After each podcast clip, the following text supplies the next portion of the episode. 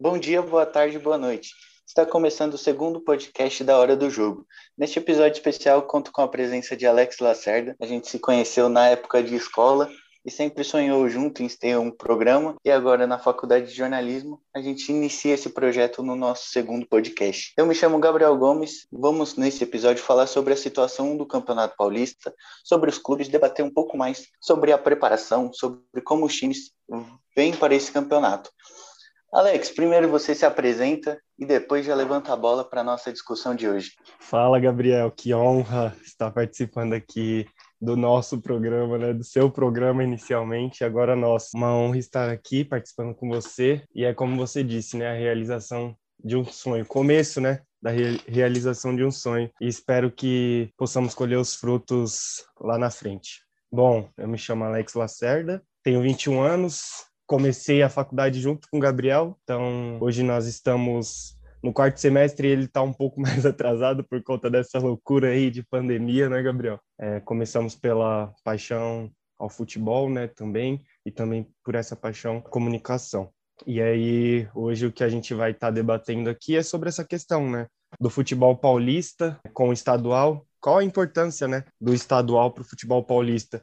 E eu acho que é bem discursivo isso, porque a gente pega todas essas questões que tem, né? Outros estaduais pagarem tão pouco, porque comparado com outros estaduais, o paulista hoje ele paga muito mais que qualquer um. Hoje o paulista ele paga 5 milhões de reais para o clube vencedor. Ele vai pagar 1,60 para o que chegar e ser vice, mas comparado com todos os outros, ele é absurdo e paga muito bem. Só que aí, se a gente for comparar com o campeonato nacional que paga menos depois dele, a gente percebe um aumento de sete, sete vezes, né? A mais, que é o Campeonato Brasileiro, que está pagando 33 milhões para o vencedor. E aí também, se a gente for pegar a Copa do Brasil, que é o nacional, após esse que paga legal também, é o que paga mais, né?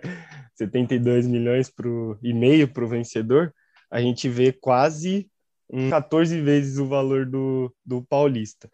Então, a importância do Campeonato Paulista ela vem sobre essa questão mesmo de preparação, né? De como que o clube vai continuar o ano, como que ele vai se preparar. E uma coisa legal é que acontece lá no Campeonato Paranaense que com esse, com esse crescimento né, da base hoje no campeonato no futebol brasileiro e no campeonato paulista também bastante teve o São Paulo né ano passado com os garotos lá quase ganhando o campeonato brasileiro teve o Palmeiras arregaçando de ganhar campeonato com os garotos da base, né?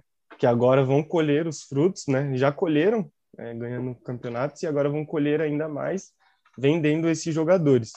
E o Santos também, né? É, que é sempre referência nessa questão, também vem tratando esses garotos de uma forma legal. E como eu estava falando do Campeonato Paranaense, que eles utilizam, né? O Atlético Paranaense, né, um, um exemplo, usa os garotos, né, da base de 21 anos, o sub-20, sub-21, e aí é, nesse meio aí surge um, um, astro, né, hoje do futebol brasileiro que é o Bruno Guimarães, que se não fosse essa oportunidade para a base jogar um campeonato de importância, né, de menos importância todo, com todos os outros, ele não seria o que ele é hoje. E aí eu acho que, por exemplo, no Corinthians hoje isso seria algo bem legal de se fazer, jogar com a base o Campeonato Paulista e ver no que dá. É, sobre, sobre isso da, da revelação, da, da premiação do campeonato, do campeonato estadual, tem uma visão mais nordestina, faço a faculdade no Rio Grande do Norte. É, tem um levantamento que fizeram que o Água Santa, no Campeonato Paulista, recebe mais que o esporte no Campeonato Pernambucano. E, tipo, é outra realidade. O esporte é o time, mai, mai, é o time maior do, de Pernambuco, um dos maiores do Nordeste, talvez possa ficar atrás do, do Bahia nesse levantamento. Mas o time recebe menos que o Água Santa, que é um time aqui da quebrada de São Paulo, que cresceu, chegou na primeira divisão, tem um projeto muito bacana, tem um estádio muito bonito, mas era um time de várzea, né? Como lembrando aquele áudio fantástico do Facincani, mas é aquilo, é um time que é Grande áudio que era de várzea e hoje recebe mais que o esporte. E sobre essa situação do campeonato estadual, eu tenho essa visão e um debate que a gente teve muito no WhatsApp e também que a gente quer trazer para esse podcast é sobre isso. O estadual ele tem que ser mais leve, não tem essa obrigação. Por exemplo, o Palmeiras entra nesse ano, o Palmeiras não vai entrar com a obrigação de ganhar nada no campeonato estadual. A meta é ganhar um clássico ou outro, tipo, empatou com o Corinthians e não foi uma tempestade no copo d'água. Até porque era garotada enfrentando outra garotada do Corinthians, porque o Corinthians vivia um momento de casos de Covid no clube. Mas foi isso que você falou. O Bruno Guimarães surgiu na época com o estadual. Ele também ele começou no Audax, isso é importante falar que ele começou. É, sim no futebol paulista, foi o Atlético Paranaense trabalha muito com a base e chegou lá. Ele também foi muito um, lembrando que você falou do São Paulo, o Diniz foi o treinador que levantou o Bruno Guimarães, tanto no Audax quanto no Atlético Paranaense, mas ele começou usando o Bruno Guimarães de zagueiro, e isso era uma crítica muito grande que os torcedores de lá faziam. Tipo, por que, que o Bruno Guimarães joga de zagueiro? É, o Diniz tem essas maluquices com um garoto de base. Mas o Palmeiras, e tipo, acho que o bom momento da temporada com Luxemburgo foi ter colocado esses moleques para jogar. Foi o Patrick de Paula que começou na Taça das Favelas e virou um craque. A gente debate muito sobre futebol manager também no, no nosso grupo de WhatsApp. E eu trouxe para Patrick de Paulo pro meu save no Bangu e o cara é um gênio, pô. E, e ele também, eu gosto muito do jeito dele de jogar. E o Palmeiras tem vários outros moleques também que tiveram a chance no Campeonato Paulista e que foi campeão. Então é isso que a gente tem para discutir. O Palmeiras entra com essa obrigação zero. O Corinthians tem a obrigação de ganhar o Campeonato Paulista porque eu acho que é o que é o título mais palpável para o Corinthians nessa temporada. Sim. O que, que você acha também disso, do, da obrigação do Corinthians? Passa pela mesma coisa que o Palmeiras passou na temporada passada não tem dinheiro e tem que apostar na molecada. Mas também, na teoria, não está sendo isso. Eu até fiz um levantamento. No último jogo, o Corinthians que deu a chance para a molecada, a molecada era Fagner, Jô, e o único que saiu do terrão foi o Rodrigo Varanda. Bom jogador, Rodrigo Varanda. Mas, então, muito, gosto o, o Corinthians chega né, com essa obrigação, sim, porque se a gente for ver, né, todos esses jogos que o Corinthians tem feito em 2021, contando com a temporada de 2020 e a de 2021, a gente vê uma displicência total, né? Um, o Corinthians hoje ele não tem um padrão de jogo, né? Ah, joga Luan, joga Otero. Otero nunca jogou de meio campo, cara ou nunca jogou de ponta esquerda, né, que é onde colocam ele para jogar. Mas aí ficam inventando de colocar o cara aqui, o cara ali, e aí acaba sem saber, né, onde o cara joga. É. Eu e... não consigo nem achar uma posição, não consigo nem achar uma é. posição pro Otero no jogo. Não, é aquela, é aquela ideia, né, que a gente troca que o Otero, ele é um bom jogador de futsal. Se ele jogasse futsal, né, entra, bate a falta e sai. O Otero, ele é isso. Esse é o exemplo. Pô. Esse é o exemplo perfeito para falar de Rômulo Otero. Perfeito.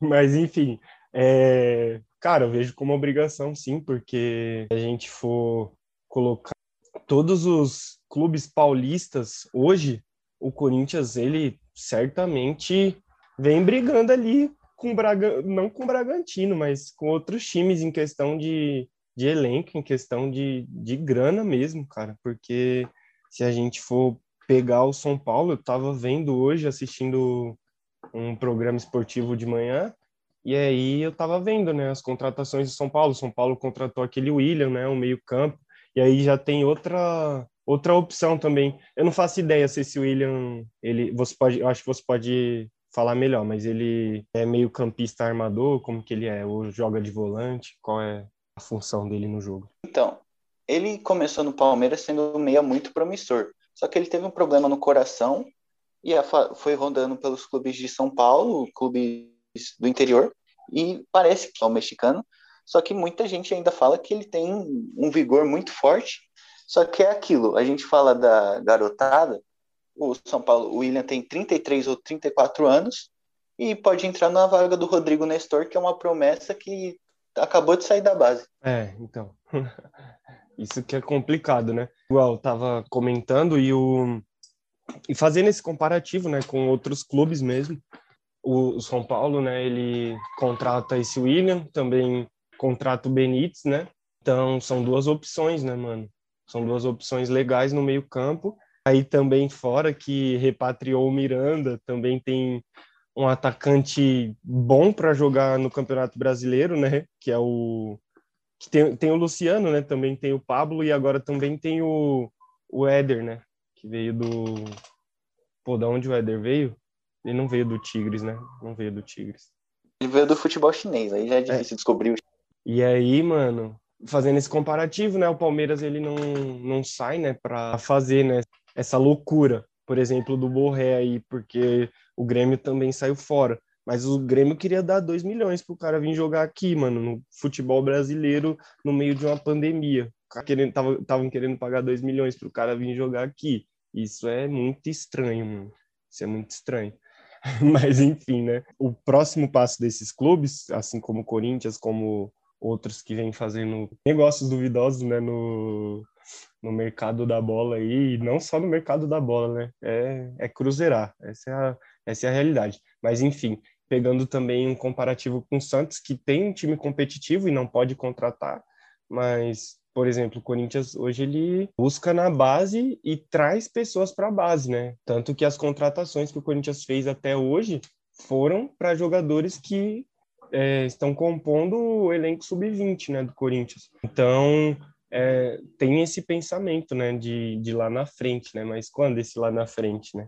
Mas aí se torna uma obrigação ser campeão de alguma coisa e e o lugar mais palpável que hoje o Corinthians se encontra é ser campeão do Campeonato Paulista.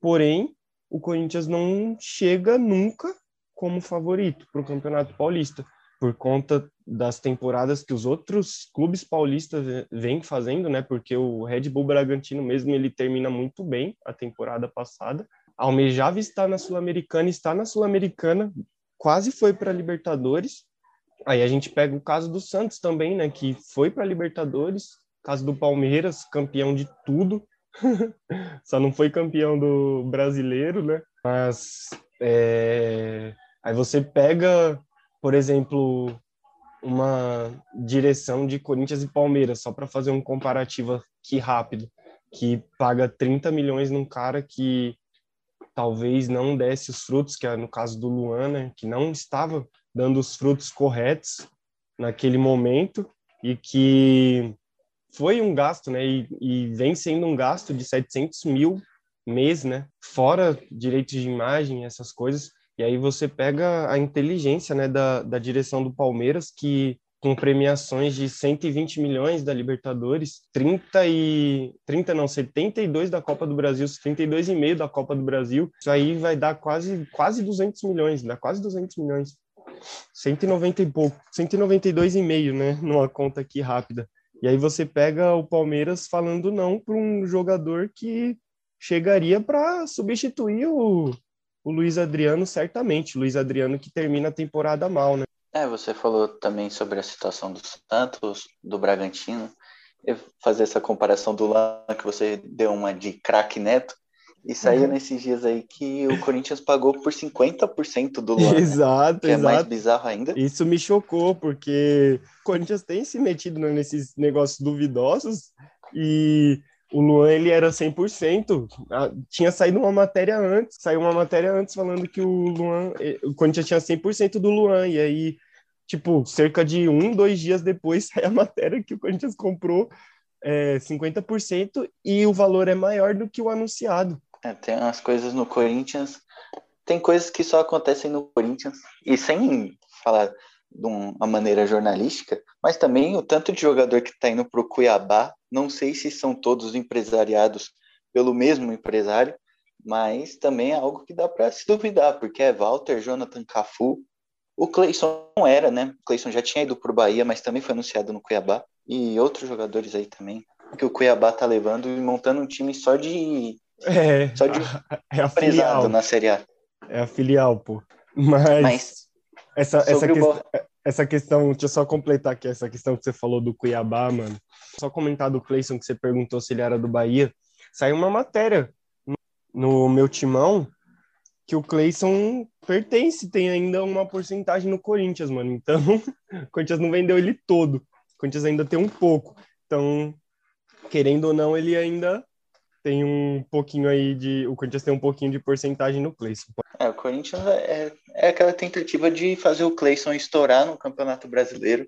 Não foi bem no Bahia, mas pode ser o Cuiabá tem um projeto muito bom, projeto SA, que não deu certo no Botafogo. Mas Vamos ver o que vai dar no Cuiabá, né? Eu tinha, como você falou do Bragantino, também a minha expectativa do Bragantino é que ele ia para Libertadores no início da temporada. Começou mal com Felipe Tigrão no comando.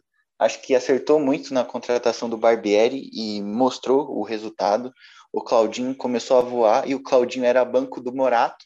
Morato que jogou no São Paulo e agora foi anunciado pelo Vasco camisa 10 do Vasco, mas mostra como o Bragantino estava indo no caminho todo errado, trouxe o treinador novo que quase deu certo no Flamengo, com aquele campeonato que perdeu para o Palmeiras.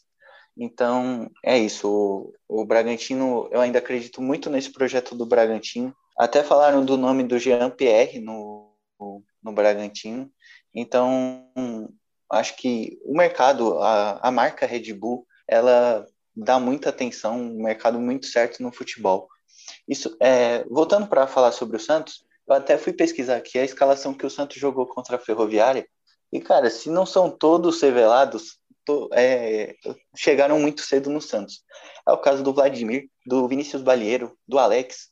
O Sabino, ele fez o campeonato pelo Curitiba, se destacou fazendo uns gols de pênaltis, até errando uns grotescos, mas volta para o Santos e ele ainda é muito novo tem o Wagner Leonardo, o Jonathan, o Kevin Maltos. Então, é muita garotada. O Ângelo, que é uma promessa que está jogando muito bem. E tem tudo para dar certo com o Ariel Holland. Tenho essa dificuldade para falar sobre o nome dele, porque tem gente que fala Holland, Holland, então tem essa dúvida. Mas é isso, o Santos, ele, eu imagino que o Santos não deve chegar numa final de Campeonato Paulista, mas eu acho que o Santos está no caminho certo. Apesar dessa pressão que é o início da pré-Libertadores, o Santos passou sem tantas dificuldades pelo Deportivo Lara. Apesar do resultado curto, o Santos teve a posse de bola, dominou o jogo tranquilamente e agora vai enfrentar o São Lourenço, onde ninguém sabe onde vai ser esse jogo, porque em Santos está na fase vermelha, fase roxa. Sim. Em Brasília acabou de falar, falou ontem que não pode ter jogo no Mané Garrincha. Então a gente espera aí para ver onde o Santos vai jogar contra o São Lourenço. São Lourenço do grande Romero, né? Romero tá lá, a família Romero tá no São Lourenço.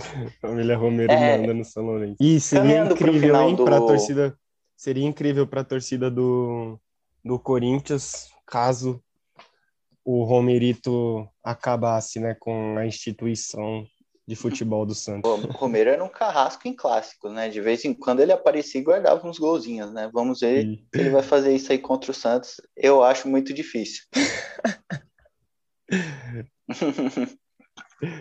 é, caminhando para o final do podcast, a gente vai falar sobre o São Paulo, que, na minha opinião, esse, sem dúvida, é o time que tem a maior obrigação de ser campeão paulista nessa temporada. O time não tinha dinheiro e investiu de novo no mercado. Tudo bem que a maioria das contratações, tirando, tirando apenas o Orejuela, foi investiu uma grana. O Benítez tem um crédito que acertou com o Vasco da Gama, um crédito de 300 mil para contratar um jogador no futuro, ou para o São Paulo pagar esses 300 mil em algum dia, no, no período em que o Benítez vai ficar no São Paulo. E é aquilo, no, nos últimos anos, a gente até, até viu isso recentemente, é, completou três anos do gol do Rodriguinho no último lance lá na Arena Corinthians, a Neoquímica Arena. E em 2019 perdeu o título no final do jogo. O São Paulo em 2020 passou o vexame para o Mirassol, mas investe novamente pesado para ser campeão paulista esse ano. Conta aí um pouco sobre a situação do Paulista, Alex. Bacana você ter falado desses três anos aí do, do gol do Rodriguinho, tinha até, até me esquecido, mas é, é isso, né, cara? O São Paulo é eliminado de forma grotesca, né, desse, nesse último Paulista, pelo Mirassol, né, pelo mano lá que mandaram um zap para ele e falaram, pô, encosta aqui para jogar essa peladinha aqui contra o São Paulo. E aí o São Paulo é eliminado com gols do cara. Eu não faço ideia do nome dele agora. Você vai lembrar? É o, é o Zé Roberto. Isso, e outra que... coisa, ele saiu do Mirassol foi para Ponte Preta, não fez nada na Ponte Preta, foi para o Atlético Goianiense, deve ter marcado os dois gols no Campeonato Brasileiro, mas o grande momento da temporada ali foi contra o São Paulo e até virou meme, né? Essa, é. Fez uma pelada lá no Morumbi, pagou 10 contos para jogar e eliminou o São Paulo. Esquece, pô. Mas, enfim, é, é isso, né, cara? É aquela questão que a gente sempre comenta, que os clubes tomam decisões duvidosas, cara, porque eu acho assim, né? Eu acho que, que isso tem muita influência também, né? Do Crespo, né? Porque o Crespo ele chega e ele quer que o time seja do jeito que ele quer, né? Porque ele quer ter o elenco na mão, ele quer ter o time na mão. E aí quando ele chega e, pô, tá faltando gente aqui, tá faltando gente ali, acaba que o São Paulo, querendo ou não, precisa fazer, né? Esse, esses negócios, igual o negócio do, do Benítez mesmo. E, e aí vai inflando, né, a folha salarial, mas é aquela também entra naquela questão, né? É, negócios duvidosos vão cruzeirar em algum momento, não tem jeito. Mas é, é isso, cara. Eu acho que, que além de ser obrigação do São Paulo, entra sim, né, como favorito.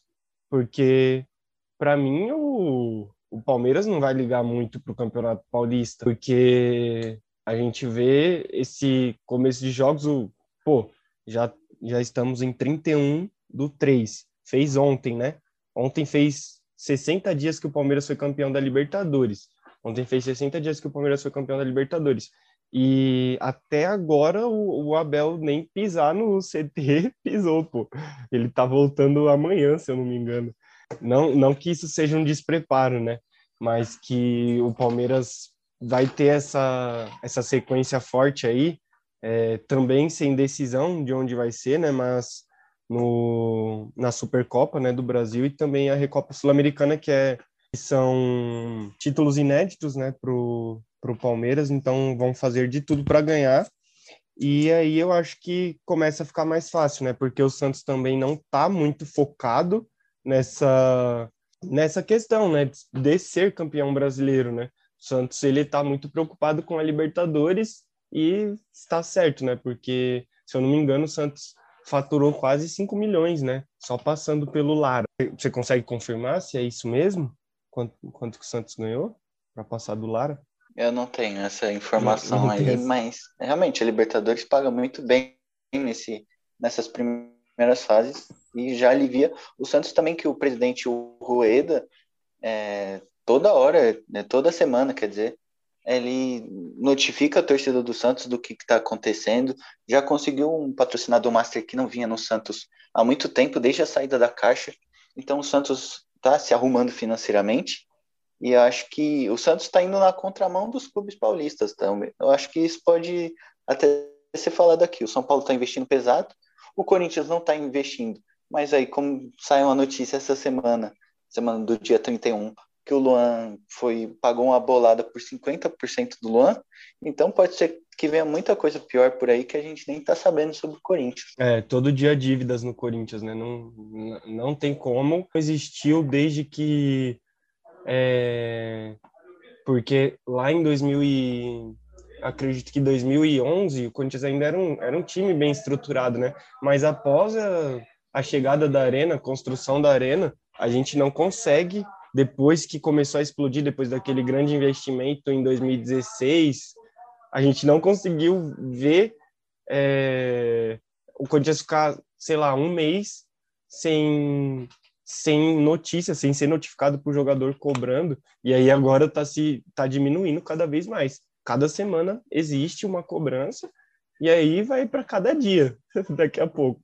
Tá difícil a coisa no Corinthians, mas é, é como a gente fala também, né? Porque seria legal essa, essa, essa gestão do Corinthians usar o mesmo critério da do Santos, né? Pé no chão e vamos arrumar a casa. Só que no Corinthians está sendo bem diferente, porque quem fez a merda tá lá ainda, né? Porque no caso do Duílio, que agora é presidente, ele que comprou o Luan, que fez diversos negócios. É... Como que eu posso dizer? como eu sempre falo aqui, né, duvidosos. E aí é, não se vê essa essa melhora no, no time, né? Porque na, na gestão do clube, né? Agora o, o Corinthians também pegou essa não é assessoria. É você sabe a Falcone, ela é o quê mesmo? Que vai ajudar o Corinthians a não. a sanar essas dívidas aí.